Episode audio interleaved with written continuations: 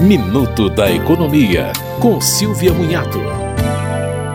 O contribuinte que for declarar o imposto de renda em 2022 vai notar que a ficha de dependentes vai pedir para que seja esclarecido se o dependente mora com o titular.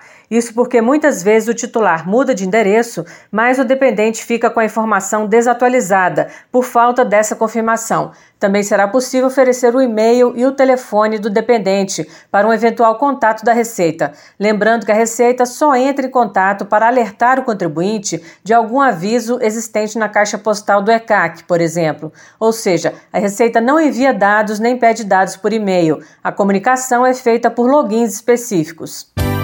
Você ouviu Minuto da Economia, com Silvia Munhato.